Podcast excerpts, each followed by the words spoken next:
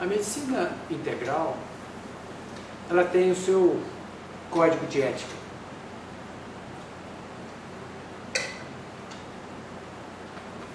E o código de ética da medicina integral é, em primeiro lugar, esse que eu já falei: respeitar a dinâmica própria do organismo. Porque o sistema vivo complexo é um sistema de alta complexidade e de altíssima inteligência. É um sistema dos mais sofisticados, sistema vivo dos mais sofisticados.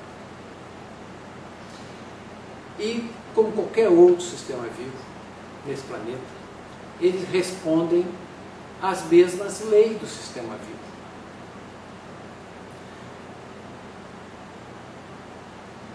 E no Código de Ética da Medicina Integral está o respeito às leis da vida, às leis dos sistemas vivos.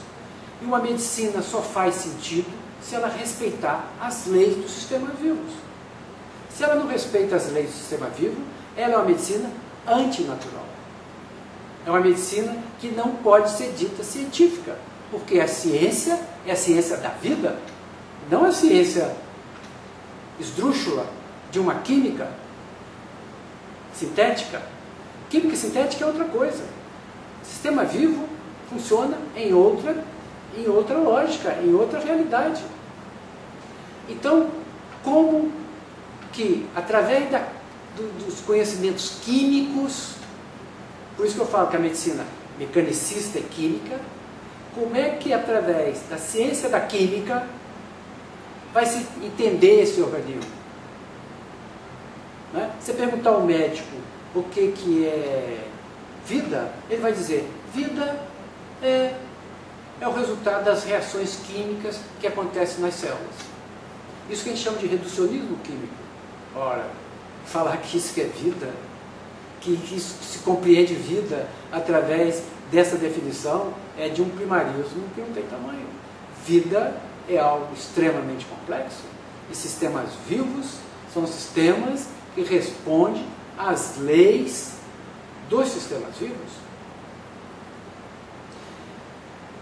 E as leis de sistemas vivos, sistemas vivos são sistemas complexos, abertos e não linear. Então a construção de um conhecimento na medicina tem que ser um conhecimento que respeite esse sistema. Portanto, eu digo, conhecimento que não respeita esse sistema não pode ser considerado científico. Que não respeita as leis dos sistemas vivos e as leis da natureza, não pode considerar ser científico. E a medicina oficial, ela tem um sistema de pensamento e tem as suas teorias médicas que não respeitam as leis do sistema vivo, que não respeitam as leis da natureza. Vou dizer, falar sobre as três teorias que sustentam o pensamento médico da medicina oficial. A primeira teoria é chamada teoria anatomoclínica, que em última análise, sintetizando, ela vai dizer que o adoecimento é o aparecimento de uma alteração na estrutura do órgão, geralmente do órgão interior do organismo. Então, a doença está lá na lesão, que é uma alteração da estrutura do tecido ou de um órgão. Então, ali que está a doença. E os sintomas são manifestação daquela lesão. E com isso, ela cria a sua positividade, que é a doença tem sede, a doença tem local, a doença é a lesão. E com isso ela vai dizer: a doença acontece numa parte do organismo. É possível adoecer numa parte do organismo.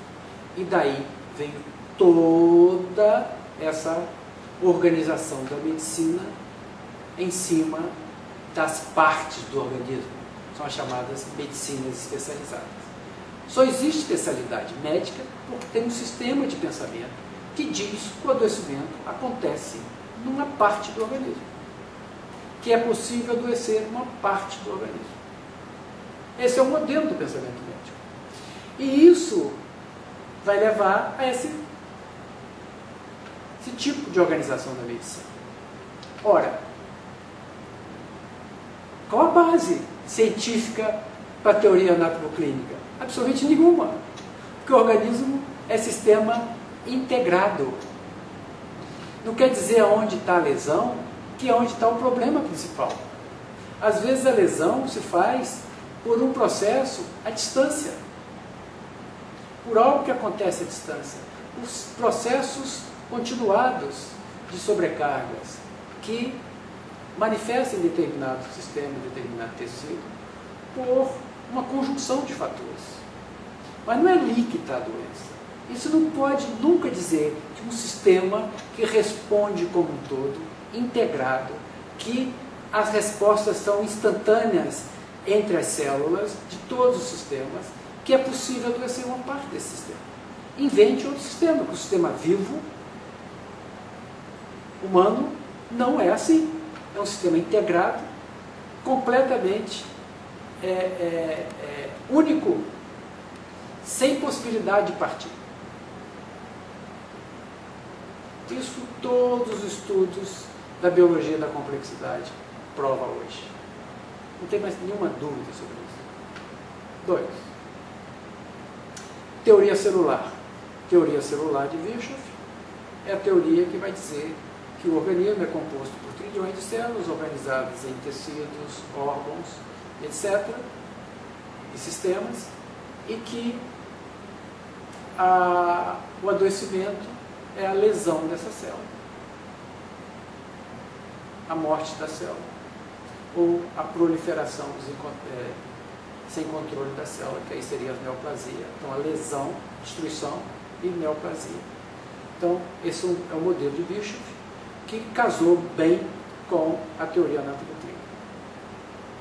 Mas, a grande teoria que moldou esse pensamento médico que mudou a cultura médica. É a teoria do germe.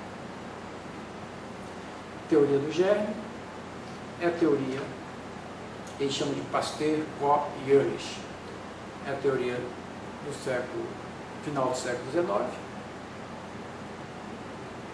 que vai sustentar que o germe, o microorganismo, traz em si o potencial de entrar no organismo e produzir uma doença com características pré-determinadas. Entende? Então, quer dizer, isso fez com que a bacteriologia, vamos falar de bactérias só, a bacteriologia é, classificasse as bactérias de patogênicas e não patogênicas, e as patogênicas, ditas patogênicas obrigatórias, são bactérias que estariam aqui para produzir doenças, elas trazem nelas o potencial de entrar no organismo e produzir uma doença com a característica desse potencial. Com isso se montou um sistema de pensamento médico que responde à seguinte equação: agente específico, então, germe específico, que vai produzir uma doença específica e para tal você vai ter uma química específica. O modelo de Pasteur deu origem a essa equação na medicina. É essa equação que domina o pensamento médico. Então, toda a questão da, da a partir dessa equação é que entra em cena a indústria química farmacêutica na medicina.